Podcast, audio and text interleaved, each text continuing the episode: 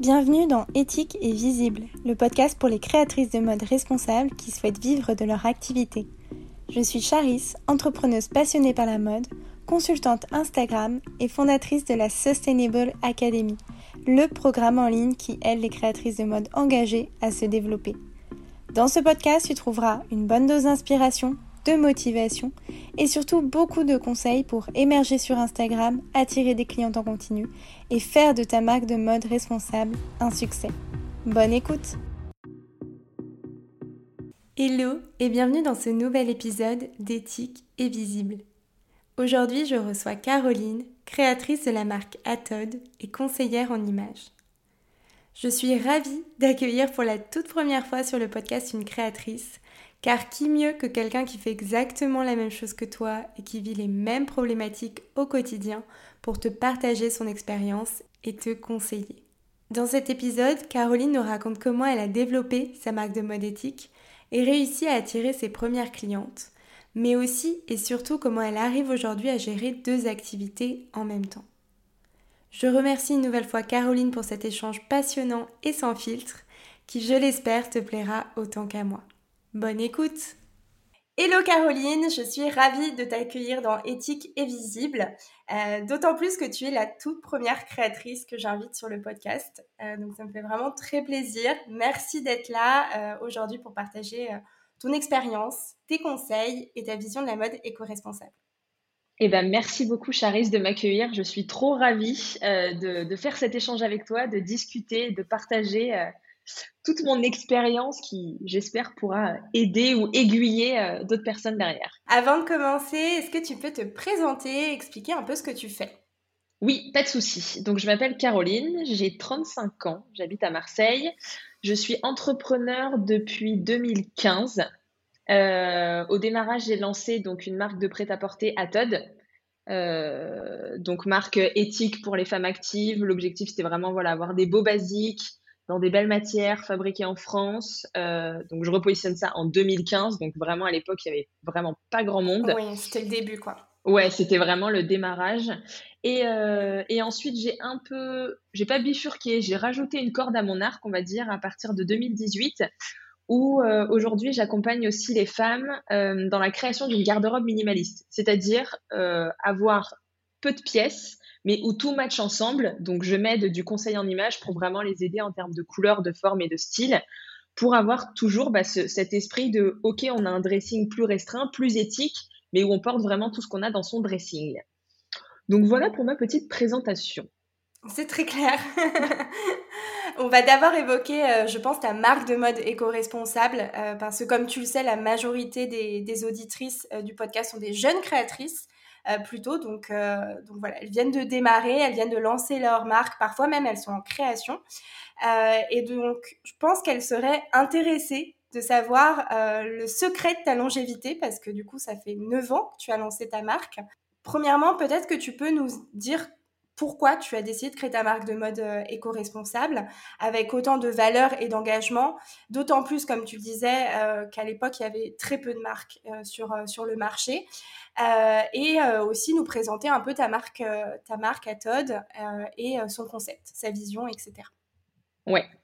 Alors pour repositionner tout ça, donc en fait moi avant de me lancer donc dans cette marque de prêt-à-porter, j'étais responsable marketing aux Galeries Lafayette de Marseille.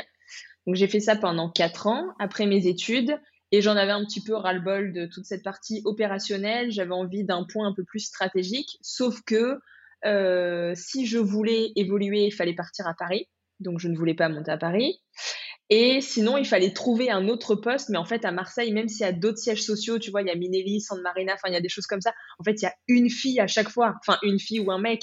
Donc, en fait, c'est les chaises musicales. Tant que quelqu'un ne part pas, bah, tout le monde reste un peu dans son, dans son, dans son coin, quoi. Et euh, donc, il y avait ce truc-là où j'arrivais pas à évoluer. Euh, le dernier directeur que j'avais eu avec qui ça se passait pas bien du tout. Et je m'étais dit, bon, écoute, attends, c'était la naissance, je te dis ça en 2012, donc c'est la naissance du slip français, je crois. Et euh, on commençait même à se rendre compte, nous, en magasin, que les clientes qui achetaient énormément, parce que c'était euh, le, le, boom, on va dire, des Sandro, Mage, Claudie mmh. Pierlot. Ouais, c'était l'âge d'or de ce groupe Ouais, c'était l'âge d'or de ces marques-là. Euh, et les clientes commencent à se dire, OK, 250 balles pour un truc en polyester fabriqué en Chine, c'est peut-être un peu cher quand même. Donc, tu vois, ils commençaient à avoir un questionnement là-dessus. Et donc, moi, j'avais ce truc de, OK, j'en ai marre de mon taf, j'ai envie de changer il y a du Made in France, il y a ces clientes qui se posent ces questions. Donc j'ai commencé à, tu vois, juste à faire un petit peu mes recherches en me disant, mais pourquoi pas euh, lancer une marque euh, qui soit un petit peu là-dedans. Et même moi, à l'époque, j'étais donc j'étais cadre, tu vois, fallait que j'ai quand même un certain standing dans ma façon de m'habiller. Et moi, qui étais en train de changer ma façon de consommer en voulant consommer plus éthique, plus français, en fait, je trouvais rien.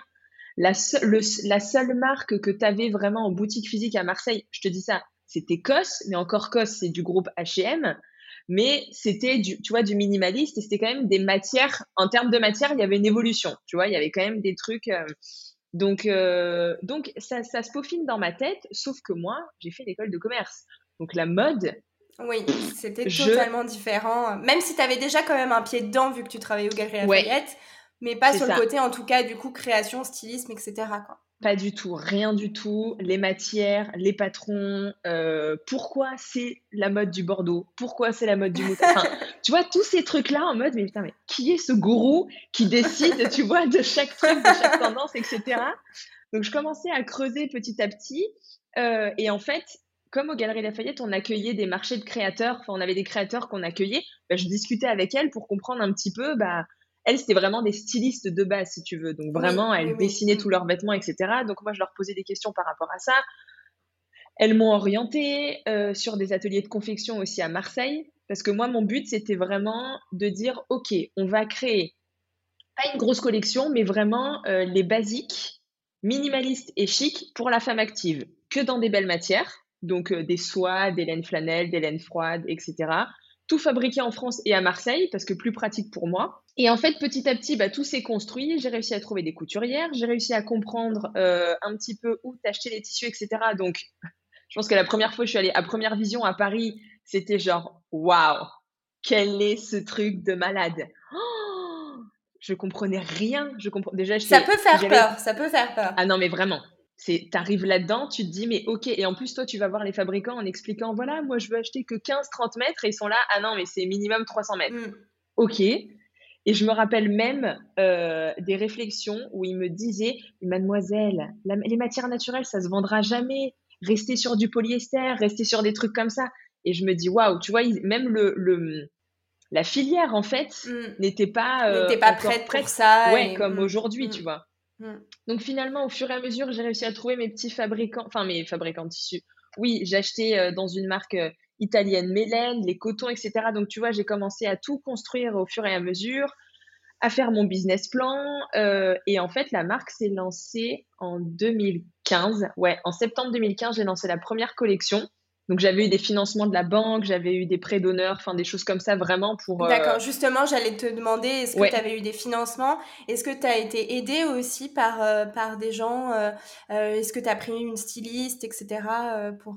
ouais, alors pour tout, oui, oui, parce qu'en fait si tu veux, moi j'avais la partie business et commercial, donc mon business plan était très bien fait, etc. Par contre je ne sais pas dessiner. Donc, je faisais des espèces de croquis. J'imprimais des femmes toutes nues et je dessinais dessus, tu vois.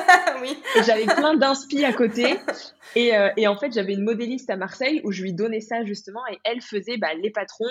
Les prototypes, on, partait de base, euh, voilà, c'était moi le mannequin euh, taille 36, tu vois. Donc, hop, on essayait tout sur moi et ensuite, on faisait le prototype et on lançait les collections. Donc, toute cette partie-là, moi, je n'avais aucune connaissance. Quand elle me parlait de biais, quand elle me parlait d'enforme, de parmenture, je disais, qu'est-ce que tu me dis? Sauf qu'elles étaient tellement. Euh, je sais, enfin, je sais pas, et je travaille encore avec elles, tu vois, donc neuf ans après, c'est ça qui est assez hallucinant. C'est dingue. C'est que, voilà, c'est qu'en fait, elles ont toujours été là à m'expliquer et pas à se moquer de moi, à dire ah mais tu connais rien au truc, donc parce qu'il y en a des gens quand même comme ça quand t'arrives et que tu connais rien, qui te prennent un peu de oui parce que c'est un monde quand même élitiste, donc euh, voilà quand tu annonces ah bah non je viens d'une école de commerce, en plus t'as beaucoup mm. quand même de clichés par rapport à ça en mode ah bah je fais une école de commerce, j'ai envie de lancer ma marque de mode euh, mm. et au début on peut ne pas te prendre au sérieux quoi. Mm. C'est ça, c'est ça. Donc tu redoubles un peu plus de de recherche à comprendre un petit peu comment ça fonctionne, comment tu conçois un vêtement. Enfin, je me rappelle que j'ai acheté plein de livres, je regardais plein de trucs pour comprendre. Tu sais, j'avais besoin de comprendre de A à Z vraiment, ok, tu dessines. Une fois que tu dessines, tu fais quoi? Tu tac, tac, tac, chaque étape pour, euh, bon, bah, pour pas arriver et faire un peu la fille, bon, bah, je connais pas trop, aidez-moi, tu vois. Donc sur cette partie-là, j'ai été aidée. Donc elles m'ont vraiment aidée. On a, commencé à faire les premiers, les premiers modèles, euh, les premiers prototypes. Et j'ai été voir euh, parce qu'il me fallait, enfin je sais plus quand j'avais fait mon businessment, je me rappelle plus. Je crois qu'au démarrage, j'ai dû avoir 60 000 euros qui étaient découpés en plusieurs trucs. Donc j'avais un prêt d'honneur, qui était couplé avec un prêt, parce que comme j'étais au chômage, je crois que j'avais deux prêts comme ça que tu peux avoir quand tu es demandeur d'emploi ou tu lances, je crois que c'était 10 000 Et que tu chacun. Peux cumuler, du coup. Ouais, voilà. Mais les deux là, donc c'était 10 000 plus 10 000 qui devaient être obligatoirement couplés à un prêt bancaire. Donc les banques, j'en ai fait quand même 6 parce que moi, je leur demandais de financer des stocks et les banques ne financent pas les stocks. Parce que moi, mon but, c'était vraiment de vendre en ligne et pas de vendre en physique. Donc, je voulais pas de boutique. Donc ça, c'était un peu chaud, mais finalement, à la fin, j'ai réussi à trouver un gentil conseiller qui a été euh, ok, qui a la perle rare. ouais, ouais, la perle rare qui a cru au truc. Donc il y avait ça, ça, ça. Il y a eu un autre prêt qui est un microcrédit et j'avais fait une campagne de crowdfunding où j'avais j'avais obtenu 10 euh, 000 euros. Je l'avais fait sur KissKissBankBank. D'accord, donc ça c'était ton premier lancement finalement? Ouais. Ta première collection, tu l'as lancée euh, sur KissKiss, ok. Ouais, c'est ça. Alors moi, comme j'avais eu aussi de l'argent de, de mon licenciement, ça m'avait permis de lancer, tu vois, tous les protos, toute la mise en route, etc. Mmh, mmh. euh, et après, la campagne de crowdfunding, ça a quand même été beaucoup mes proches, mes amis, etc., qui ont tous mis de l'argent. Il y, avait, il y en a qui n'ont pas pris de vêtements derrière, tu vois. C'était vraiment plus bah, pour m'aider à me lancer. Euh, et à dire allez go quoi tu vois. Donc vraiment ouais c'est grâce à tout ça que ça m'a permis vraiment de euh, bah, lancer la première collection et au démarrage je fabriquais du stock. D'accord. Ce que je ne fais plus aujourd'hui. Donc c'est à dire que j'avais fabriqué je sais plus peut-être trois, trois pièces par taille tu vois de chaque modèle. Alors je te dis il n'y avait pas énormément de modèles à la base il devait avoir moins de 10 modèles tu vois Ouais, bon, pour une première collection, c'est normal. Et c'est déjà pas mal. En vrai, c'est déjà pas mal parce que ça te fait quand même un vestiaire assez complet. T'es dans, enfin, ça allait avec ta vision d'un dressing minimaliste, du coup. C'est ça. Et est-ce que tu as réussi euh, à toucher ta cliente idéale dès le début? Parce que là, justement, tu disais que tu avais lancé donc ta première collection via une campagne de crowdfunding que tu avais pu bénéficier du soutien de tes proches, ce qui est généralement le cas, au moins même pour lancer le début de la mm. campagne et lui donner plus de visibilité. Euh, mais du coup, est-ce que tu as réussi donc à toucher euh, ta cliente idéale dès le début et euh, quelle action as-tu mis en place pour te faire connaître? Parce que ça, je pense que c'est vraiment la grosse bête noire des créatrices, c'est comment se faire connaître, comment être plus visible quand on bah, quand on n'a pas de réseau, etc. Moi, au début, euh, bizarrement, alors j'avais fait un site internet, etc., mais je savais que c'était pas ça qui allait me rapporter tout de suite, tu vois, des ventes. Et moi, j'avais besoin de tester et de voir les produits. Donc, en fait, j'ai fait énormément de, pop-up store, de marché de créateurs, de choses comme ça pendant les trois premières années pour euh, voir bah, déjà en live si les vêtements que moi j'avais imaginés allaient aux personnes. Et finalement, c'est vrai que les personnes qui m'achetaient des vêtements étaient dans la cible que je m'étais mise dans ma tête. C'est-à-dire que c'était des, des femmes entre 30 euh, et 50 ans, plutôt CSP+, avec un style plutôt classique, euh, minimaliste, tu vois, qui recherchaient des belles matières et des choses comme ça. Euh, sauf qu'en fait, à faire des événements, des marchés de créateurs comme ça, c'est un petit peu au petit bonheur la chance parce que pour que ta cliente idéale passe dans ce truc, il y a des fois où j'y suis allée et j'ai bien vendu et des fois où j'ai fait chou blanc, mais pas parce que parce que juste il n'y avait pas du tout ma cible quoi. Mmh, parce que voilà moi c'était des vêtements que qui voilà qui, qui coûtent entre euh, je te dis c'était même pas 150 ça devait être entre 175 euros 250 euros. Mmh, mmh. donc tu es sur un marché de créateurs les gens des fois viennent pour, pour des plus petits prix toi tu es là donc il faut que tu ailles euh, pitcher ton truc expliquer la matière le machin etc que tu crées la confiance en quelques minutes seulement. Ah ouais. Non non et puis en plus euh, il y a beaucoup de risques quand même, entre guillemets, euh, à, faire des pop-up, etc. Parce que comme tu dis, tu as plein de circonstances extérieures. C'est-à-dire que tu as beau avoir tes pièces et être préparé, etc. Bah, il y a aussi le quartier, il y a la période, et il y a les gens qui passent, il y a les créateurs avec lesquels tu es sur le marché. Donc, euh, donc il y a plein de circonstances externes qui font qu'un marché va, enfin, va fonctionner ou pas. Carrément. Non, non, mais ça, c'est carrément. Parce qu'il y a des événements où j'ai fait. Je me rappelle que j'avais loué une boutique à Paris, dans le Marais c'était pas la rue principale, mais c'était une rue perpendiculaire. Je me suis dit, c'est bon, t'es en plein marais, ça va passer. Je l'avais loué un mois, mais personne n'est passé dans cette rue. Je me suis dit, mais c'est pas possible. Ouais, C'est pas possible. Et j'ai fait un mois, mais j'étais dépitée, tu vois, où vraiment mm. personne ne passait dans la rue. J'avais beau mettre des ballons, des trucs, je me rappelle faire un max. Et moi, dans ma tête, c'était, tu fais un pop-up à Paris, ça va cartonner, tu vois. Non. Et en ça fait, dépend vraiment où tu es. Euh. Emplacement, emplacement, emplacement. Mm. Sauf qu'en fait, quand tu te lances, ça coûte tellement cher un pop-up à un endroit. Et à l'époque, il y avait, je te dis, il n'y avait pas beaucoup de marques, donc je pouvais pas faire des associations avec des gens. Mm. Tu vois, quand je vois aujourd'hui, il y a plein de personnes qui font des pop-up à plusieurs marques et tout, mais parce qu'il y a tellement de marques où tu peux avoir des connexions. En 2015, franchement, il y avait tellement personne. Et que toute seule, quoi. Ouais, que j'étais toute seule et que c'était. Euh, les gens étaient un peu en mode, euh, ouais, ok, l'éthique, etc., c'est intéressant mais tu vois, c'était une toute petite partie de la population quand même, où aujourd'hui, il y a quand même une plus grosse masse de gens qui s'intéressent à ça. Donc ça, ça a été un peu chaud. Pendant trois ans, j'ai fait ça. Euh, Est-ce que ça t'a permis de, de finalement fidéliser des clientes? Tu vois, est-ce que les personnes que tu rencontrais sur les pop-up, etc., les marchés de créateurs, euh, achetaient chez toi ensuite en ligne? Ou c'était vraiment du one-shot, euh, elles achetaient sur le coup, mais après elles revenaient pas forcément euh, Ouais, et eh ben si, elles sont fidèles et c'est un truc de dingue que je... Enfin, des fois je me dis c'est un truc de malade parce que même encore neuf ans après, des clientes que je me rappelle que j'avais vues, j'avais une boutique éphémère à Aix. C'était une personne, enfin je me rappelle vraiment, Catherine. Si tu écoutes ça, Catherine, je me rappelle de toi. elle était de Nancy et elle était en vacances, je sais plus, avec sa famille. Elle était venue dans la boutique à Aix et je lui avais tout expliqué, etc. Et elle commande encore. Enfin là, encore en janvier, elle m'a recommandé des fringues et je me dis, elle, elle m'a vue on était en 2017. Même une cliente allemande qui était euh, Julia. Je me rappelle en plus des noms à chaque fois, tu vois. Donc vraiment, il y a ce côté qui est cool et qui a fait que j'ai survécu au fur et à mesure de toutes ces années. C'est parce qu'en fait, mes clientes, j'en ai peut-être pas des masses, mais elles rachètent à chaque fois. Bah, de toute façon, c'est plus compliqué d'aller chercher de nouvelles clientes que de fidéliser des clientes actuelles. L'acquisition coûte plus cher que la fidélisation. Donc, euh, Tellement. Donc au début, tu as vraiment du coup mis le paquet sur finalement les ventes en physique, euh, même si toi, ton idée, c'était vraiment de te développer en ligne. Oui.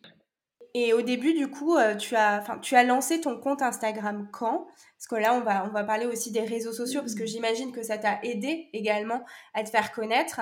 Euh, est-ce que tu as lancé ton compte Instagram tout de suite? Parce que c'est pareil, en 2015, il y avait une autre utilisation d'Instagram, surtout quand tu étais une, euh, une, marque de mode. Donc, est-ce que tu t'es lancé sur les réseaux sociaux tout de suite ou pas du tout? Et euh, est-ce que tu as vu les réseaux sociaux, et en particulier Instagram, ou peut-être que tu étais sur Facebook aussi, comme un, un levier justement de, de visibilité? Je, alors, quand je me suis lancée sur Insta avec Atod, je sais plus du tout, mais je crois que j'ai dû le mettre en route au début. Mhm. Sauf que Insta, à l'époque, c'était des magnifiques photos, des trucs de dingue, et qu'en fait, moi, j'avais pas le temps, j'avais pas le budget. Euh, et je comprenais pas. Enfin, moi, Insta, c'est devenu mon réseau social favori depuis qu'il y a les Reels, depuis qu'on fait de la vidéo, depuis qu'il y a plus de prise de tête et que tu peux faire un truc comme ça et que ça, ça peut. Voilà. Mais avant, pour moi, c'était euh, un espèce de lieu où je me disais, mais comment réussir à fonctionner dans ce truc-là? Donc, si tu veux, j'étais, je postais des trucs, mais j'étais aussi moins à l'aise que je suis maintenant. Donc, moi, je me mettais jamais en photo. Moi, je parlais jamais. Il n'y avait jamais aucune photo de moi. Euh, et dans ma tête, enfin, Insta, c'était très, enfin, ouais, très photo pro, très quali, très. Euh, donc j'étais dessus, mais sans vraiment l'utiliser. Moi, mon but, c'était vraiment plutôt de faire des événements physiques pour rencontrer les gens, etc.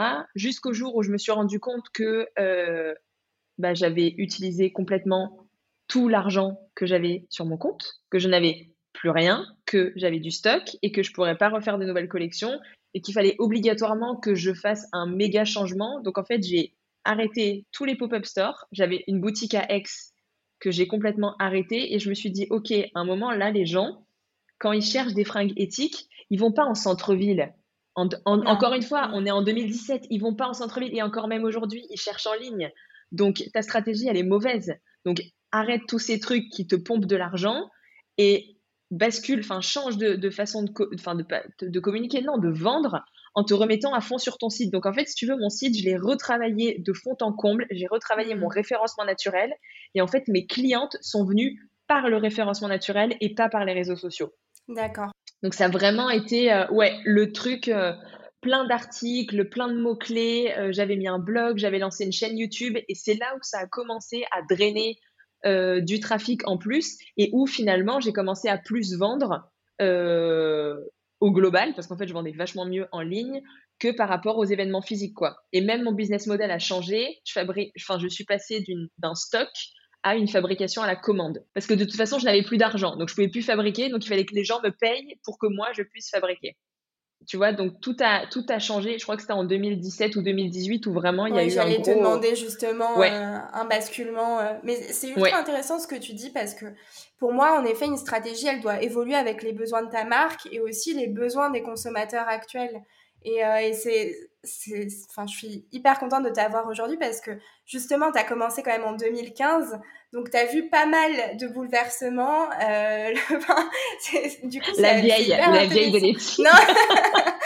non, je rigole. Non, non, mais, euh, non, non, mais c'est vrai que c'est hyper cool parce que euh, bah, en 2015, tu n'avais pas en effet les mêmes, les mêmes attentes. Euh, mm. Et tu n'avais pas aussi cette connaissance de la mode éco-responsable qu'on a euh, aujourd'hui et mm. cette envie de mieux consommer aussi. Parce que même si en 2015, les gens se posaient des questions, bon, je pense que la consommation, elle restait quand même très euh, fast fashion, grandes enseignes, Mage, Chandro, etc. Quoi. Donc, donc non, non, c'est ultra intéressant. Et tu parlais d'une chaîne YouTube. du coup, qu'est-ce que tu partageais sur cette chaîne YouTube? Est-ce que tu partageais déjà des looks Parce que le, on va, on va y revenir juste après. C'est ce que tu partages aussi beaucoup aujourd'hui. Tu donnes des conseils pour mieux s'habiller, etc., pour créer sa garde-robe minimaliste. Est-ce que c'est quelque chose que tu faisais déjà au début? Est-ce que c'est un concept euh, qui, euh, qui était déjà présent euh, dans ta marque? Alors, le, au tout début, quand je me suis lancée sur YouTube, je crois que ma toute première vidéo, c'était justement pour expliquer le concept de la garde-robe minimaliste. Mmh, Donc, en, partant de mon expérience, en disant, OK, c'est cool d'acheter des vêtements éthiques, sauf que si tu penses pas à ton dressing dans son ensemble, tu vas retomber dans tes travers de fast fashion et tu vas continuer à acheter en fait plein de fringues, mais éthiques, mais toujours plein de fringues. Ouais, qui vont tu seras jamais contente et tu n'auras jamais rien à te mettre. Mmh. C'est ça. Donc, je crois, ma première, oui, c'est vraiment ça. Ma toute première vidéo, c'était vraiment pour expliquer ce concept. Euh, je partageais pas de look j'ai peut-être dû en faire, mais en fait, je me sentais tellement pas légitime et à l'aise de me filmer mmh. et tellement peur du regard des autres, de me faire juger, de me faire critiquer, ce qui a complètement changé aujourd'hui et c'est un truc de dingue parce que je me dis, t'aurais fait ça avant, ça aurait été beaucoup plus vite. Bref, mmh. c'est l'histoire, c'est comme ça, tu vois. c'est un autre, euh, voilà. C'est un autre truc. Mais au début, c'était vraiment juste pour partager l'expérience de la garde-robe minimaliste. Et en fait, j'ai eu plein de retours de commentaires de gens. Enfin, cette vidéo a bien fonctionné. Euh, et j'ai commencé à un peu plus m'orienter à dire il faudrait conseiller les gens sur euh, cet esprit de, garde-robe minimaliste et puis de, comprendre bah, comment tu constitues ton dressing euh, minimaliste, tu vois. Donc là est venue cette histoire de colorimétrie, enfin finalement même de la méthodologie que j'ai mis en place, mais de ma propre expérience en fait. À moi de me dire, ok, j'ai envie d'avoir moins de vêtements, comment je fais, comment je peux construire le truc mais c'était pas lié à Todd. C'était vraiment mon expérience à, moi. tu vois, la chaîne. Ouais. je l'avais pas lancé pour euh, vendre des vêtements, je l'avais vraiment lancé mm. pour euh, partager un concept, une réflexion sur euh, un dressing un peu plus éthique, quoi. Mais est-ce que du coup, c'est quelque chose qui revenait déjà dans ta communication par rapport à Todd ou pas du tout?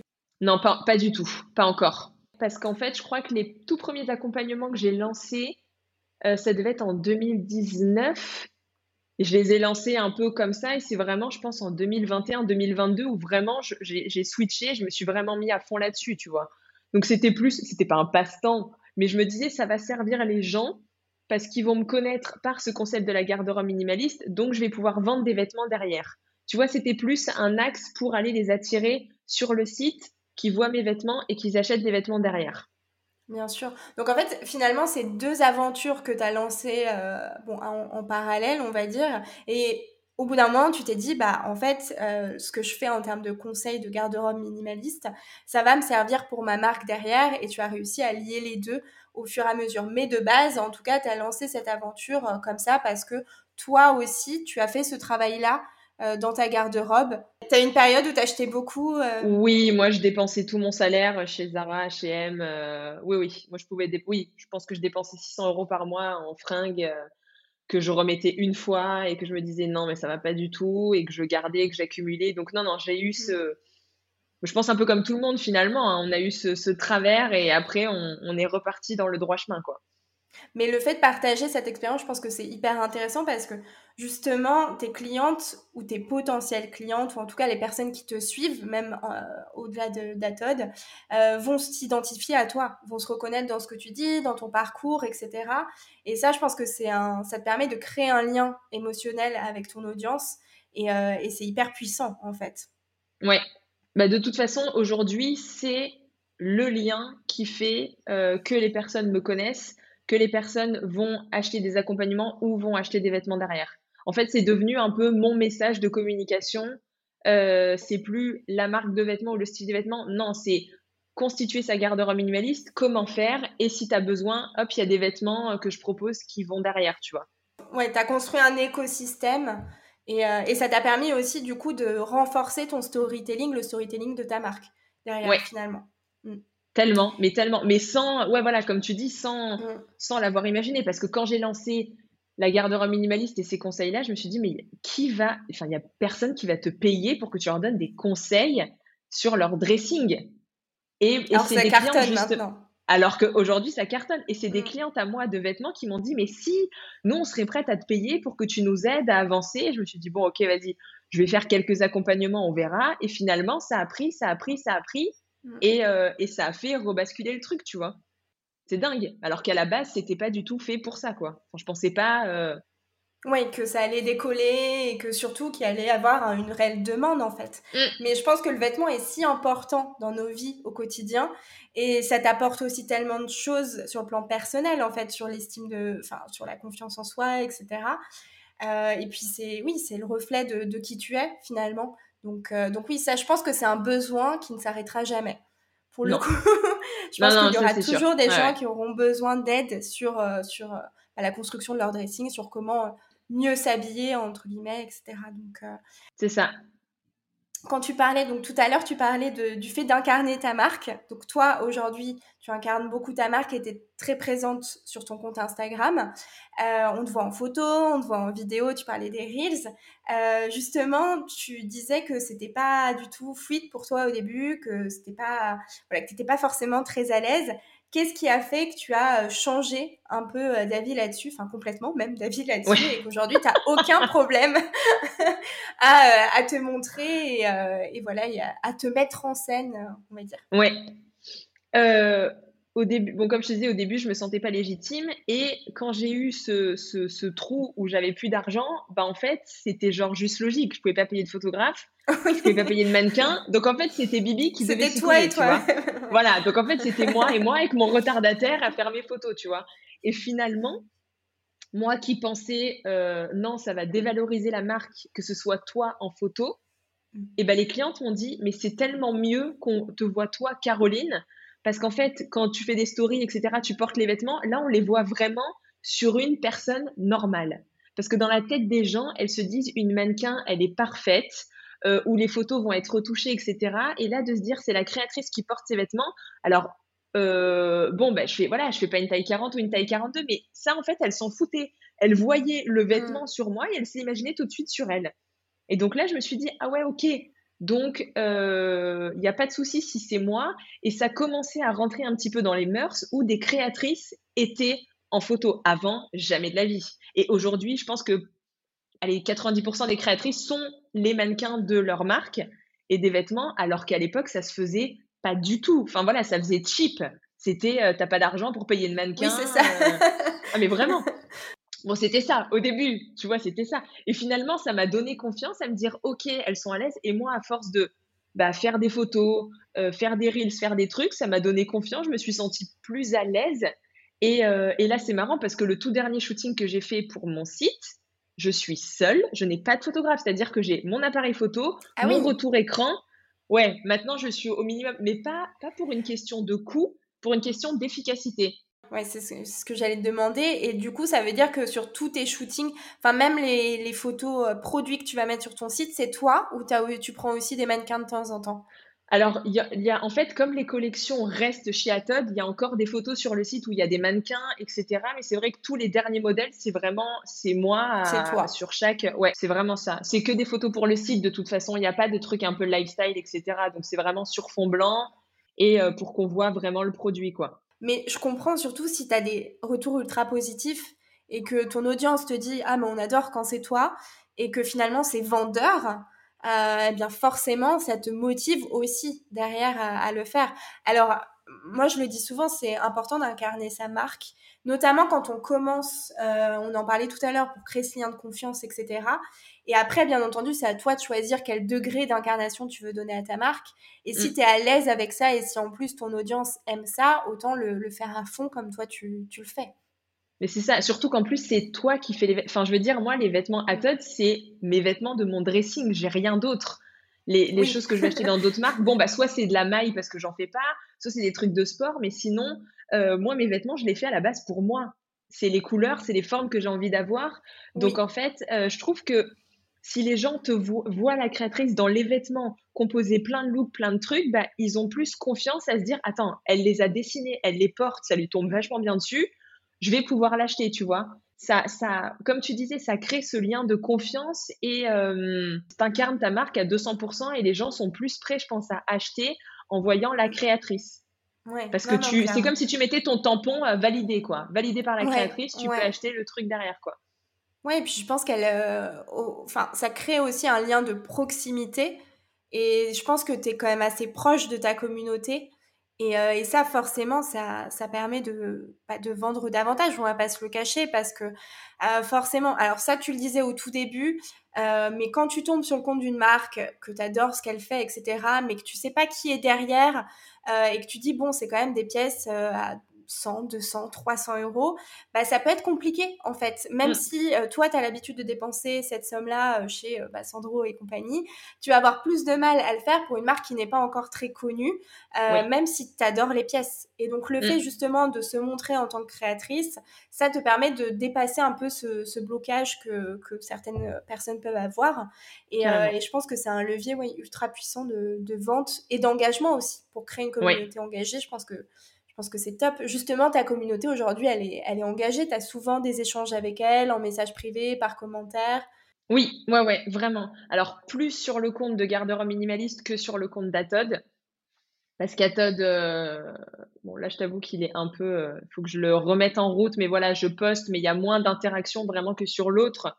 Ou l'autre, je poste tous les jours, j'ai des commentaires tous les jours, je réponds, etc. Mais c'est vrai que je réponds vraiment à chaque personne. C'est moi qui réponds, il n'y a pas quelqu'un d'autre. Donc j'essaye de vraiment prendre le temps de, oui, de créer des connexions, de répondre aux personnes, même quand les personnes m'envoient des mails sur est-ce que tu penses que c'est plutôt tel truc, tel truc, etc.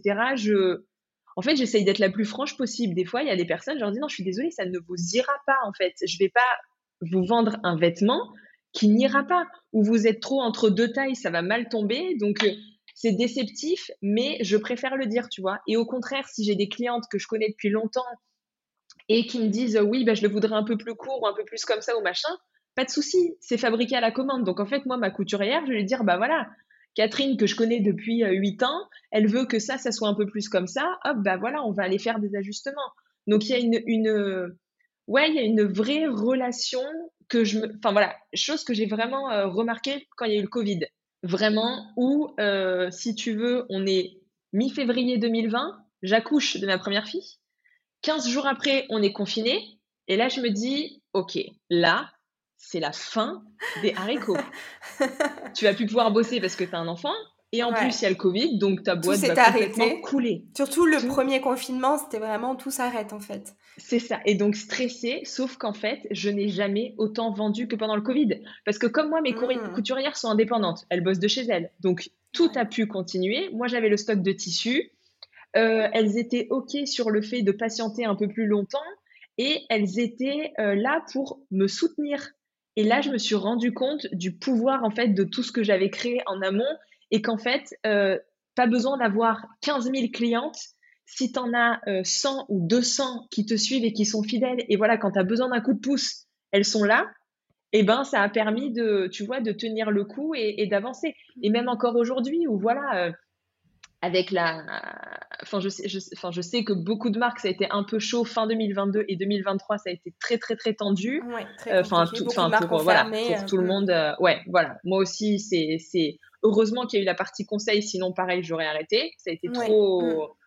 trop trop chaud, mais je l'explique à mes clients dans la newsletter en disant voilà, cette année, ça va être un peu plus tendu, donc je vais pas racheter de tissu, il va pas avoir de nouveaux modèles. Et elles me répondent en me disant, mais c'est pas grave.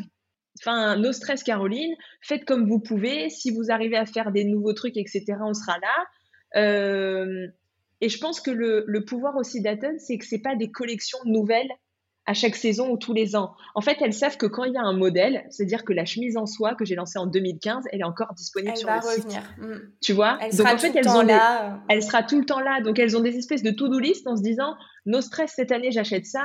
Dans six mois, je peux acheter ça. Je sais que ça y sera encore. Et euh, si j'ai plus de tissu, bah, je leur dis voilà, par exemple, là le j'avais un rouleau de bleu canard, je n'en ai plus, donc il reste 5 mètres. Si vous voulez des trucs, envoyez-moi un mail, sinon c'est fini, vous, je n'en rachèterai plus, tu vois. Donc il y a un ouais comme un il y a aussi beaucoup de, transparence en fait. Ouais, c'est ça. Il y a aussi de la transparence euh, parce que tu n'as pas peur d'expliquer certaines choses, d'être franche, euh, de aussi de d'exposer parfois tes difficultés ou enfin voilà, tu es, hyper transparente et ça, je pense que c'est c'est essentiel aujourd'hui. Je pense qu'on revient là, on revient à ça et euh, il y a ce besoin justement euh, bah, d'être proche de sa communauté. Euh, et, et c'est primordial d'être transparente et authentique. Ah ça, j'en suis persuadée. Mais je l'aurais pas fait au début parce que je me disais, ça va montrer tes faiblesses. Et ma... Enfin, tu vois. Est-ce qu'aujourd'hui, les personnes qui se lancent sont dans un autre état d'esprit? Je pense, parce qu'il y a plus de monde et parce qu'il y a beaucoup plus de personnes qui prennent la parole. Il y a plein de choses autour. Mais vraiment, en fait, c'est essentiel. Il faut s'enlever cette barrière de se dire les gens vont me juger. En fait, on s'en fout. S'ils te jugent, c'est qu'ils t'achèteront jamais rien. Et en fait, il faut bannir, tu vois, ces trucs-là et te focaliser vraiment sur euh, les clients qui aiment ce que tu fais, qui achètent ce que tu fais et aller travailler avec eux pour essayer bah, d'en faire des petits jumeaux, quoi, tout, tout, tout, et d'en trouver derrière. Il faut les chouchouter, il faut les chouchouter, il faut échanger avec eux et puis avoir ce, voilà, ce rapport de proximité qui est ultra important et aujourd'hui on peut pas y couper. Il y a plus cette distance marque consommateur qui avait justement bah, en 2015 encore ou comme tu disais euh, tout à l'heure, t'en parlais quand on était sur Instagram, c'était pour euh, bah, publier une photo ultra léchée, ultra esthétique.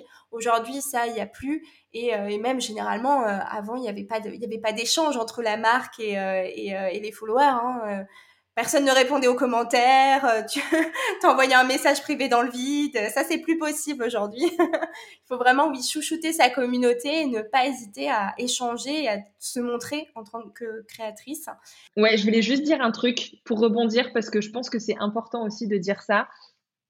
De pas vouloir ressembler aux autres. C'est vrai que tu vois, moi au début, quand je faisais les shootings, je voulais faire des shootings avec tel type de mannequin, avoir tel type de pose, parce que ça rendait un truc qui moi, m'aurait plu, sauf qu'en fait, moi, mes clientes, eh ben, elles aiment les photos très simples et pas les trucs mode. Euh, j'avais plein de commentaires de clientes qui me disaient Est-ce que les mannequins peuvent sourire sur vos photos? Parce que c'était la mode de euh, la meuf avec la gueule, tu vois, qui sourit pas, etc. Et en fait, je me suis rendu compte que euh, moi, les choses que je pensais pro, enfin pas pro, mais tu vois, où je voulais donner une certaine image, ça ne correspondait pas à ma cible. Ma cible n'était pas intéressée par ce type d'image, par ce type de mannequin. Et quand je suis revenue à un truc simple où c'est moi qui suis en photo avec des poses simples et où je souris, tu vois, eh ben ça vend. Et ça et en fait ça représente et ça crée un ouais, une synergie quoi, il y a vraiment un lien. Donc je pense que c'est vraiment le conseil, tu vois, pour les personnes qui écoutent de dire n'essayez pas de recopier euh, tel shooting ou tel truc ou tel style de marque, c'est quoi vous? C'est quoi qui ressort de vos vêtements, quelle est l'énergie, quel est le lieu? Bah, si c'est à la campagne, c'est dans un, un appart haussmanien, on s'en fout, tu vois, mais c'est quoi qui vraiment te correspond? Parce que c'est pour ça que tes clientes vont acheter, parce qu'elles s'identifient à ce truc-là. Et moi, les clientes, les trucs trop mode, bah, elles n'aimaient pas. C'est pas elles. Mm. C'est pas elles. Ouais. Tu vois? Donc, euh, c'est parce que je me comparais aux autres. Et le jour où j'ai compris ça, euh, bah non, arrête de faire des trucs trop mode parce qu'en fait, ça ne correspond pas du tout à ta cible, quoi, aux personnes qui mmh. achètent tes vêtements. Mais ça, tant que tu n'as pas tes clientes, que tu n'as pas vu en visu, c'est chaud en fait. Ça se fait au fur et à mesure, tu vois. Oui, c'est exactement ça. Et tu vois, euh, donc moi j'ai une formation et je, dans euh, une des leçons de la formation, il y a une, il y a une leçon sur, on parle de la cliente idéale. Et je leur dis, donc là, je vous demande un portrait de la cliente idéale, mais ce portrait, il va totalement évoluer. Et toi, tu disais qu'il n'y avait pas eu de grand gap entre la cliente idéale que tu euh, t'imaginais et finalement ta cliente réelle. Euh, mais parfois, il peut y avoir une grande différence entre les deux, entre ce que tu t'imagines et les personnes qui vont vraiment acheter chez toi. Et justement, ce portrait, il est voué à évoluer. Et en fonction des retours qu'on va te faire, euh, bah, c'est à toi aussi de changer ta stratégie pour, euh, pour derrière correspondre aux besoins et aux attentes et aux envies de, ta cliente idéale. Mais c'est tellement ça. Tu vois, moi, je sais que je ne vendrai jamais des fringues à Todd à des modeuses 100%. Elles achèteront pas mes trucs. Donc, en fait, j'ai fait mon deuil de ça. Monde, Mais non Non, mais à vouloir parler à tout le monde, tu parles à personne, je pense. C'est ça. Mais, euh, mais c'est vrai qu'il n'y a, y a qu'en vendant et il n'y a qu'en échangeant avec ta communauté que, que, que, tu le sais. Mais, euh, mais justement, est-ce que le, ta partie conseil, donc ton service de garde-robe minimaliste, t'aide à comprendre les besoins des consommatrices et surtout des consommatrices que tu touches, enfin que tu souhaites toucher avec Atod euh, Est-ce que, euh, est-ce que voilà, tu te sers aussi des échanges que tu as avec tes clientes dans ton service de garde-robe minimaliste pour justement façonner un peu le, le, portrait de ta cliente idéale à et, et peut-être faire évoluer ta communication aussi? Ouais, ouais, complètement. Parce qu'en fait, euh, et même ça m'a, ça m'a fait revoir les modèles en eux-mêmes, tu vois, à me dire euh, finalement, il existe plusieurs types de morphologie. Là, les fringues que tu proposes, elles sont adaptées que à toi. Donc, si les filles ont ton physique en plus mince ou en plus forte, ça passe. Si jamais elles sont différentes, ça passe pas. Ouais. Euh, pareil, les couleurs. Bah, les couleurs dans les collections à Todd, c'est que des couleurs chaudes parce que c'est des couleurs qui me plaisent bah, si tu veux vendre à d'autres personnes, il faut peut-être que tu réfléchisses aussi à ça, tu vois. Donc, ça m'a mis mm, mm. des, des choses comme ça en, dans la tête en me disant, OK, donc même si quand je crée des vêtements, mon but c'était de dire, je crée un vêtement qui se vend. Ça a toujours été, tu vois, ce truc-là. C'est pas je crée un vêtement parce que j'ai une inspire. Non, qu'est-ce qui va se vendre? Et donc derrière, je crée le vêtement, tu vois. Mais là, mm. maintenant, je me dis. C'est honnête, mais c'est mais c'est vrai. Mais oui, mais finalement, c'est vrai. Tu crées pas un vêtement pour pas le vendre parce que, enfin, au bout d'un moment, euh, ton entreprise, sinon, elle ferme. Donc, euh, oui. Ben c'est ça, il y a un côté créatif, ok, tu te fais peut-être un, un proto-créa pour toi, mais après, euh, le but, c'est quand même de gagner sa vie, quoi. Mm, donc, il y a ce, tu vois, tout ça, je l'ai appliqué finalement en collection Atod. Et, et pareil, même finalement, dans les, quand j'ai les retours de clientes sur euh, leur dressing, sur les pièces, etc., euh, je me rends compte qu'il faut que j'aille plus communiquer sur certaines choses, tu vois, par exemple les matières, où il n'y a pas assez de connaissances de matière. Parce que quand elles prennent un accompagnement avec moi, euh, par exemple, juste l'accompagnement 1, la de colorimétrie morpho, je leur envoie des échantillons de tissus. Mais c'est des tissus à tête, tu vois. Donc, c'est mm. des laines froides, des flanelles, des soies lavées. Et en fait, j'en ai plein qui me disent, mais c'est dingue parce qu'on ne retrouve jamais ces matières en magasin. Et donc, en fait, c'est important pour moi de, tu vois, rien que même de leur apprendre. Il n'y a pas que euh, chez Promode, chez Kiabi, chez machin, etc. Il y a des autres trucs qui existent. Et ces matières-là, ok, ça va pas coûter 30 euros comme ce que tu as l'habitude d'acheter, mais si tu investis un peu plus, tu vois, tu vas garder des choses. Donc, ça me, ça me change aussi, moi, ma façon de communiquer, à dire, OK, il faut plus communiquer sur les matières, expliquer plus les formes. Et tu vois, c'est pour ça que même sur Atod aujourd'hui, il y a beaucoup plus d'idées de look ou d'explications sur les vêtements. Parce qu'en fait, euh, je trouve que c'est important d'aller dire, OK, tel type de jupe, elle va rendre ça. Et tu peux la porter avec ça, ça, ça, ça, ça. Parce qu'en fait, les clientes que j'accompagne en conseil ont en fait du mal à s'habiller et elles ont besoin d'être conseillées et de se rendre compte, OK, si j'achète cette jupe à Todd, je vais la porter avec ces cinq hauts tu vois, oui. avec mm. ça, ça, ça, ça. Elles ont besoin, tu vois, d'avoir un truc. Donc en fait, ça me permet de, faire une espèce de boucle de communication et de valeur et, tout le temps en fait à me dire oh, ah putain ça ça ça ça tire dans leur tête ok j'en parle pas assez hop qu'est-ce que je peux créer comme contenu qui va leur donner des conseils là-dessus ouais ça t'inspire en fait ouais et ce travail de pédagogie, justement, tu le faisais pas au début sur les matières, sur euh, le Made in France, euh, sur l'éco-responsabilité en règle générale? Au début, euh, tu, le, le faisais pas sur le compte d'Atod? Sur les matières, si. Sur les matières, si, et encore une fois, comme je te dis, le consommateur en 2015, il n'est pas le consommateur de 2023. Mm. Donc en fait, même si tu avais beau parler, en fait, les gens ne se rendaient pas compte jusqu'au moment où ils touchaient. Enfin, j'ai des souvenirs où j'avais fait des, pop-up stores à Lille et euh, où j'avais, enfin, qui est quand même un bassin textile, tu vois, et les personnes qui étaient mettaient la main sur le pantalon et disaient oh, oh cette flanelle, oh ce truc. Et là, j'étais là genre, j'ai jamais oh, il y a des gens qui savent ce que c'est. Non, mais tu vois, il y a des gens qui savent ce que c'est et qui reconnaissent en fait la qualité par le toucher. Je me dis, mais c'est pas possible, en fait, on a perdu tous ces trucs-là. Où... Donc finalement, euh, au début, je, le, je communiquais sur les matières, je communiquais sur euh, la fabrication toujours, parce que ça, j'ai toujours voulu montrer mes couturières, dire que voilà, mm. elles sont à 10 minutes de chez moi, etc., que c'est fabriqué à la commande, oui, mais surtout ce en fait, tout ce truc de comment s'habiller et comment euh, avoir des idées avec les vêtements, je le faisais pas. Chose que je fais beaucoup plus aujourd'hui euh, parce que je pense que ma cliente de conseil et ma cliente à Todd aime bien les beaux vêtements, mais a du mal à se projeter dans des tenues. C'est ce que j'allais dire, c'est qu'en fait, c'est cette dernière partie qui manque parfois, je trouve, dans la communication de marques de mode éco-responsable, c'est Ok, euh, là tu parles de la vente, de la confection, de la production, de ton vêtement, de la coupe, des matières, etc. Mais l'après, comment ta cliente va le porter, euh, comment elle va l'intégrer à son dressing, ça c'est un truc qui manque et, euh, et, qui peut empêcher encore une fois des ventes parce que tu vas en ligne, parce que tu n'arrives pas à imaginer justement cette jupe sur toi, euh, tu n'arrives pas à imaginer cette jupe avec ce que tu as déjà dans ton dressing. Et, euh, et le fait de, de, donner comme ça des idées de look tout le temps, euh, bah, c'est génial parce que ça permet à ta cliente de se projeter, de se dire Ah, mais ok, je me visualise vraiment avec cette jupe, et donc je vais craquer, je vais l'acheter, etc. Donc, donc non, non, je pense que c'est essentiel aujourd'hui de faire ce genre de proposition en termes de contenu. Mm. Ah, mais carrément. Franchement, même moi, je le vois, des fois, quand je vais poster euh, des idées de look sur un vêtement, je vais vendre le vêtement derrière. Ouais, ouais. À des clientes qui me connaissent déjà. Et donc, elles vont me dire Ah, mais oui, mais parce que là, tu l'as porté avec ça. Ou alors, j'ai. Tu sais, j'ai voilà, j'ai filmé mon look le matin dans le miroir. Ah, mais trop bien ça avec ça. C'est quel pantalon? Ah, mais oui, ça va trop bien.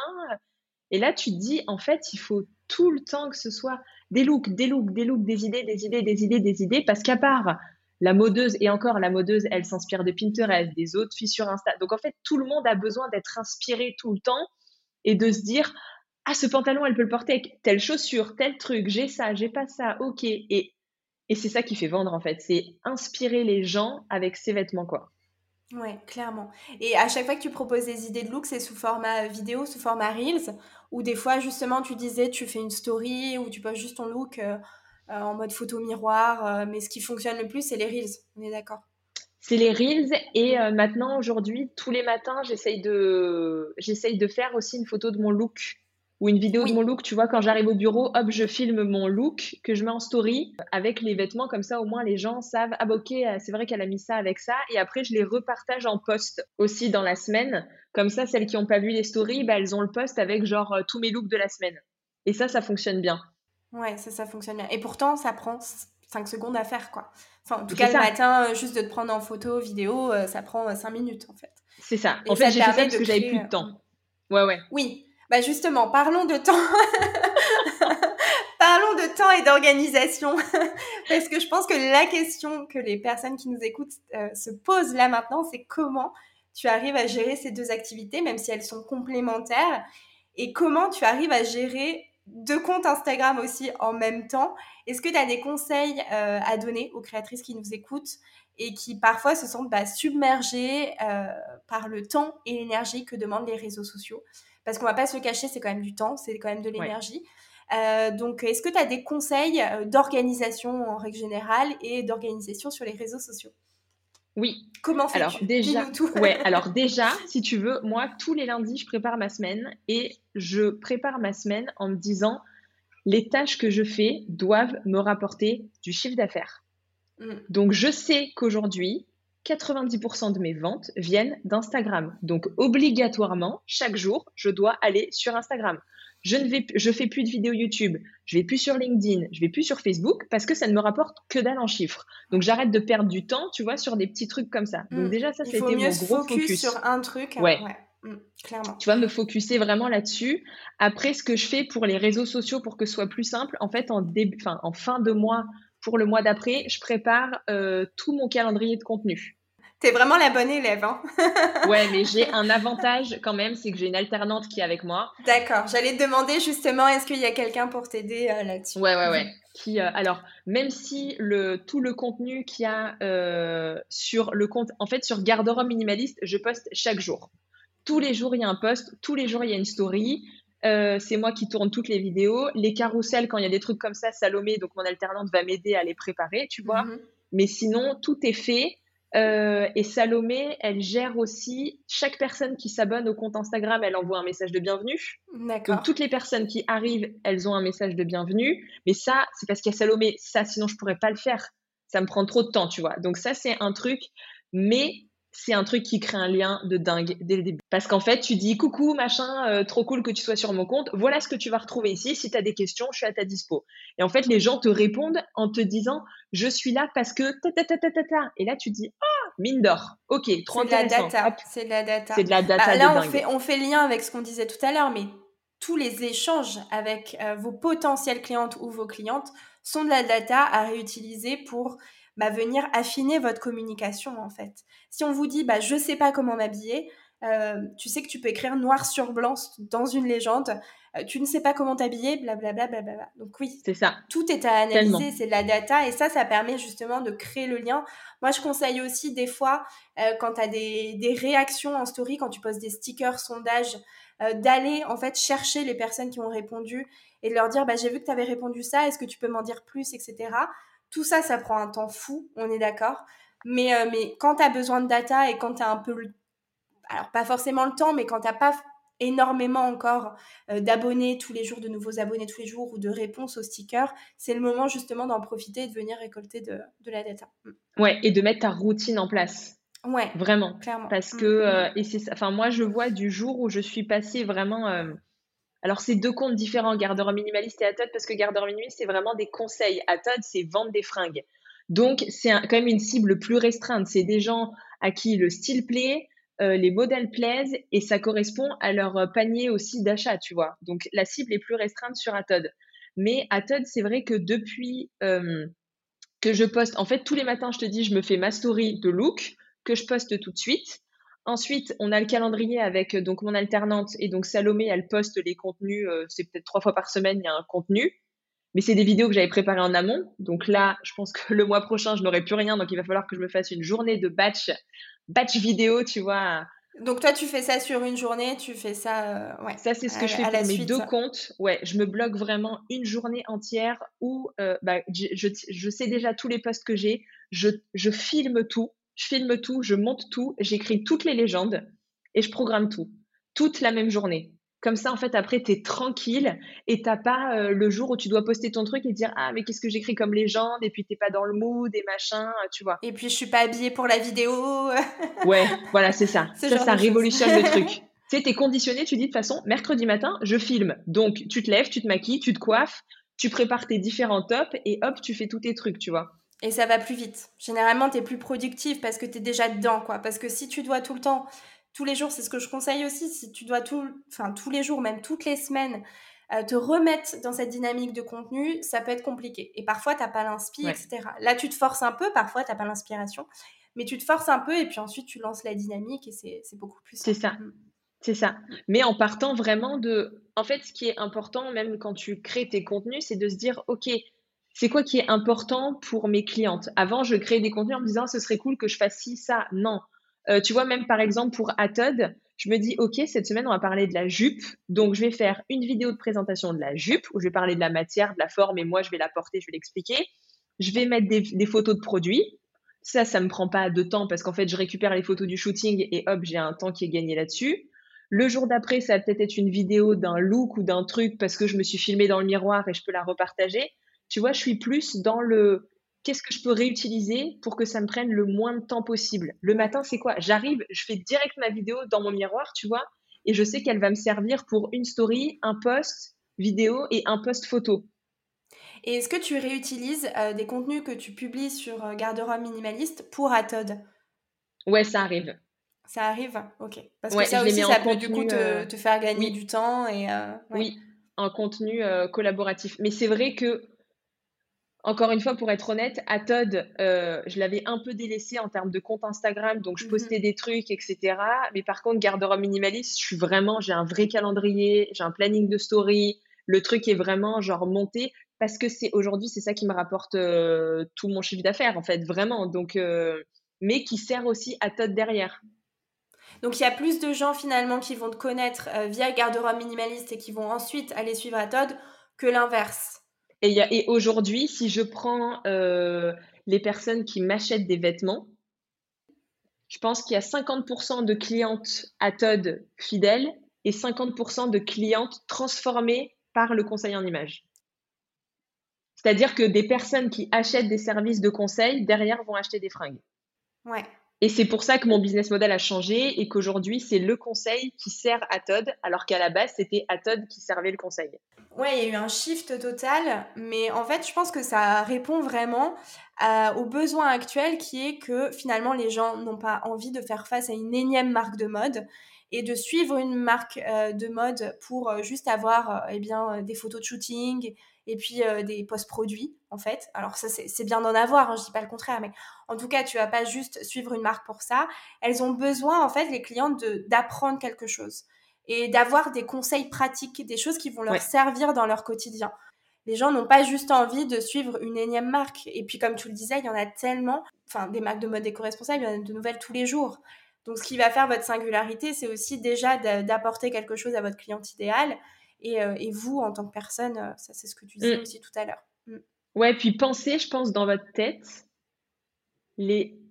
Alors, je, je caricature, je mets des mais les gens ne savent pas s'habiller. Donc, comment En fait, le but, c'est ça c'est avant de dire je vais poster une photo de mon produit, non, ça va pas lui parler. Fais-toi toi en photo en expliquant voilà, ce pantalon-là de ma marque, tu vas le porter avec euh, rien qu'un truc basique, avec ce t-shirt que tu as, en fait, avec les basiques qu'on a déjà dans notre dressing. Et rien que ça, la personne arrive à s'imaginer et ensuite aller créer des looks un peu plus compliqués euh, pour que ce soit. Euh, ouais, pour que ce soit plus simple tout dépend en fait si c'est une marque qui propose plutôt des basiques ou si c'est une marque qui va proposer des pièces vraiment plus, plus, enfin pas plus stylées, mais tu vois, bien marquées, plus créatives, etc. Mais le but c'est ça, c'est de vous dire en fonction de, de votre consommateur, il ne sait pas porter mon vêtement. Comment on porte mon vêtement parce que tu vois, peut-être pour toi et moi, ça va être naturel. Moi, je vais voir une marque, je vais voir un, jean ou un top, je vais dire, ah ouais, non, mais ça, je vais mettre avec ça. Et en fait, ça vient naturellement. Sauf que soit c'est inné, soit ce n'est pas du tout inné. Et je pense que 80% de nos clientes, c'est pas inné. Et donc, le but, c'est vraiment d'aller leur donner plein d'idées pour qu'elles se disent, OK, je suis prête à mettre le prix dans ce vêtement ou à l'acheter parce que j'ai déjà 10 combinaisons différentes. Oui, et puis je pense qu'il y a aussi ce truc de aujourd'hui, quand tu vas sur Instagram, tu tombes sur un milliard de contenus, enfin après, ça dépend ce que tu suis, etc. Est-ce que mmh. l'algorithme te propose Mais moi, je tombe tout le temps sur des idées de look, justement, ou euh, sur euh, bah, des marques euh, de vêtements, éco-responsables ou non d'ailleurs. Enfin bref, mmh. il y a beaucoup des influenceuses, etc. Et du coup, quand tu quand t'as pas aussi ton propre style et que en effet t'as pas ce, ce truc de te dire bah ça je vais l'acheter parce que je sais que euh, je vais le porter, je sais avec quoi je vais le porter, etc. Moi je suis pareil, je suis comme ça. Et eh bien tu vas partir dans tous les sens finalement et tu vas être influencé par le premier truc que tu vois. Et donc je pense qu'il y a cette charge mentale euh, qui est assez, euh, assez importante pour certaines personnes. et donc là, le fait justement de leur apporter de la sérénité, et pas seulement un vêtement, en fait. Tu leur apportes autre chose derrière.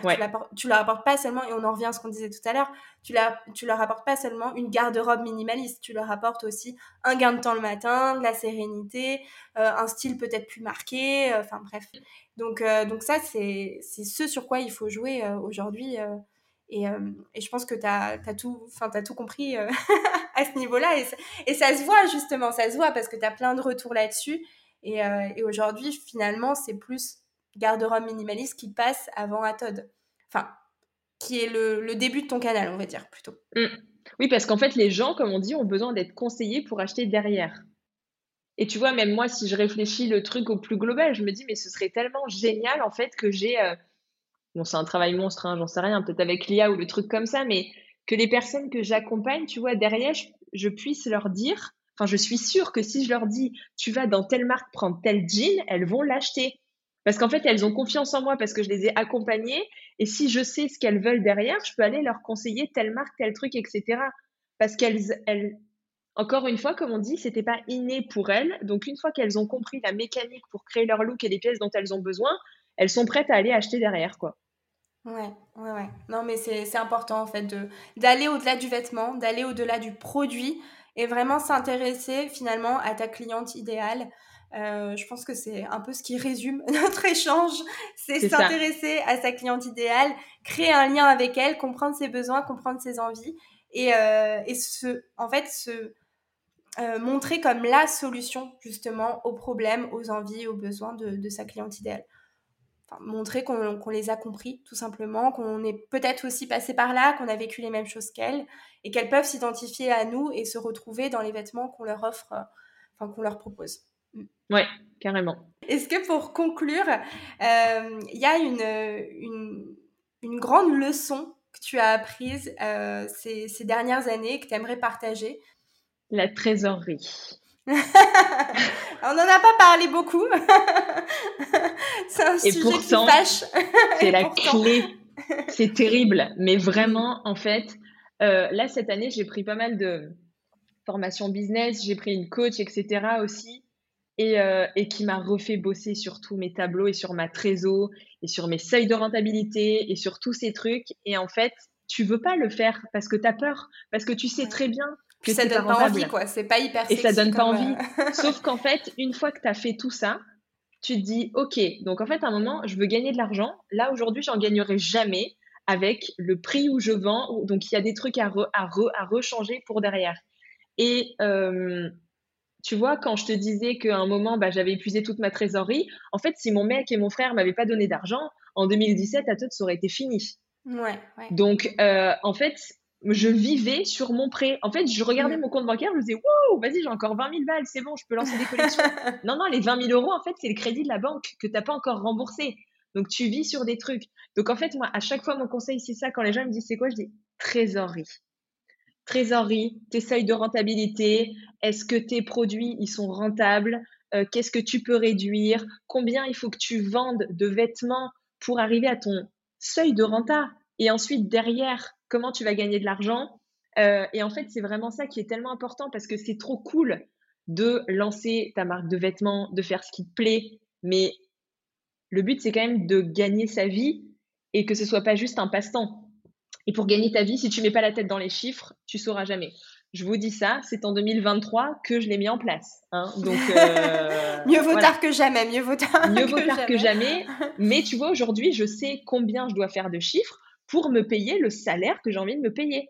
Alors qu'avant, j'étais là, genre, ouais, peut-être un jour, je me paierai 2000 euros, machin, gna, gna, gna. Tu sais, tu t'imagines, mais tu n'as aucune idée de combien tu dois vendre et du temps que tu dois passer, aussi du temps que tu dois passer, parce qu'il y a ça aussi. Le but, c'est pas de travailler 100 heures par semaine. Donc, en fait, de prendre ce temps à, voilà, de réfléchir sur sa trésor, son temps, ses seuils de rentabilité, ses marges, etc. Tout est beaucoup plus, alors c'est chiant, mais après, c'est chiant à faire sur le coup, mais ça, c'est ultra relou. C'est ultra relou, mais après, tu es tellement sereine et tu, et tu sais, en fait, et, et d'avoir une prédictibilité. Tu vois, j'ai moins peur, encore un peu, mais moins peur maintenant, parce que je sais qu'avec toutes les actions que je mets en place, aujourd'hui, j'arrive à faire tant de chiffres. Donc, à chaque fois, je fais du copier-coller sur chaque mois. Mais parce que j'ai testé et j'ai compris que pour faire ce chiffre-là, j'ai besoin de mettre tout ça en place. Mm. sans pour autant travailler. Euh, enfin voilà, moi j'ai deux enfants, donc je commence à 9h, à, 17h, il n'y a plus personne, tu vois. Donc il y a ça aussi, c'est se dire sur un temps euh, restreint. Donc trésorerie, trésorerie, seuil de rentabilité, c'est chiant, mais c'est essentiel euh, pour pas qu'une marque coule en fait. Enfin sinon moi j'aurais coulé en coulé en 2017 et j'ai failli couler en 2023 aussi parce que j'ai mal géré ma trésor quoi. Donc là c'était hors de question. On dit jamais 203, mais j'espère que ce sera jamais 3. non, mais c'est vrai que au moins tu sais où tu vas et surtout, tu arrives justement à mesurer vraiment l'impact de tes actions sur euh, ton chiffre d'affaires parce que si tu si tu navigues comme ça à vue et que tu sais pas où, tu vas et tu sais pas où t'en es et tu sais pas euh, si euh, tu as fait ton chiffre du mois ou, ou si tu es rentable, etc., bah, c'est compliqué en fait après de, savoir où mettre l'accent, quelles actions tu vas pouvoir débloquer en plus pour aller plus loin, etc. Donc, donc oui, trésorerie, ce sera le mot de la fin. et investir aussi. Mais c'est ça, et investir sur soi. Investir sur soi. Ça, je l'ai compris cette année en prenant des formations, des coachs, des mentors. Euh, waouh, ok, ça débloque des trucs de dingue. Donc euh, vraiment ça aussi, trésor et se faire accompagner parce que vraiment ça débloque les trucs. Et Insta, moi ce qui m'a débloqué c'est une formation Instagram hein, parce que j'avais envie de brûler mon téléphone en me disant Insta ne marchera jamais pour moi, ça me saoule. Et j'ai pris une formation qui m'a méthode, méthodiquement bien tout expliqué. Après, il y a eu l'explosion des Reels, donc c'est ça aussi qui a été, euh, qui a fait exploser le compte, tu vois, Insta. Mais euh, tout ce que tu dis, le client idéal, la stratégie, de quoi a besoin votre client, ne créez pas des contenus juste pour créer des contenus. Non, elles ont besoin de savoir quoi. Est-ce que euh, votre pantalon va à des fesses larges ou plus minces ou plus machin? Bah faites un contenu là-dessus, tu vois. Donc voilà, trésorerie et se faire former. Enfin, se faire former, se faire accompagner, c'est vraiment les clés 2024. Ouais. Non, mais euh, je pense que c'est très bien résumé. et c'est de très bons conseils. Et, euh, sur l'investissement, je suis totalement d'accord avec toi. C'est pareil, il faut se former, il faut se faire accompagner. Et, forcément, au début, tu dis oui, mais déjà que j'ai pas trop d'argent, etc. Mais en fait, c'est un investissement pour. Enfin, c'est un investissement. Donc, c'est une dépense que tu vas faire pour plus tard, finalement, avoir ce retour ce retour d'argent. Donc, et, euh, mm. et, souvent qui est rentabilisé dans les mois d'après. Hein, oui, c'est ça. Oui, c'est ça, en plus. Donc, euh, donc non, non, je, je, peux être que d'accord avec toi. tu m'étonnes. Alors, si on a envie de te, suivre maintenant, euh, de suivre ce que tu fais, d'en savoir plus sur ton service aussi garde-robe minimaliste, où peut-on te retrouver? Tu as déjà parlé, mais mais voilà, est-ce que tu peux redire tes comptes Insta, si tu as un site aussi? Ouais, alors sur Instagram, donc pour la marque de prêt-à-porter, c'est Atod France, donc A-T-O-D-E. France. Donc là, c'est vraiment pour la partie prêt-à-porter. Ensuite, pour toute la partie conseil, garde-robe minimaliste, conseil en image, c'est sur Instagram, garde-robe minimaliste, tout attaché. Et après, sinon, euh, voilà, sur mon site, atod.fr, où il y a tous les vêtements, et il y a aussi toute une partie blog avec bah, plein d'articles de conseils pour s'habiller, pour porter les couleurs, etc. Voilà, il y a des articles toutes les semaines aussi sur le, sur le site. Et du coup, les, tout ce qui est service, euh, conseils en images, c'est aussi sur le site Atod? Oui, ouais, il y a un onglet euh, conseils en images. Ouais. Ok, top. De toute façon, je mettrai euh, tous les liens dans la description, comme ça, voilà, il n'y aura plus qu'à à cliquer dessus. euh... Trop bien. Encore merci Caroline d'avoir répondu à cette invitation. Euh, c'était vraiment bah, très chouette. Euh, merci. Euh, ça a été, euh, c'était cool de bénéficier de ton expérience euh, parce que bon, ça fait quand même plusieurs années maintenant que tu es ta marque de mode éco-responsable. Il y a peu de marques qui peuvent en dire autant, donc déjà bravo aussi pour ça. Donc si vous avez des questions ou des retours, n'hésitez pas à nous envoyer un petit message donc sur nos comptes Instagram respectifs, dont vous trouverez les liens dans la description. Et en attendant, on vous souhaite une belle journée. Merci Caroline, au revoir. Merci à toi Charis, ciao.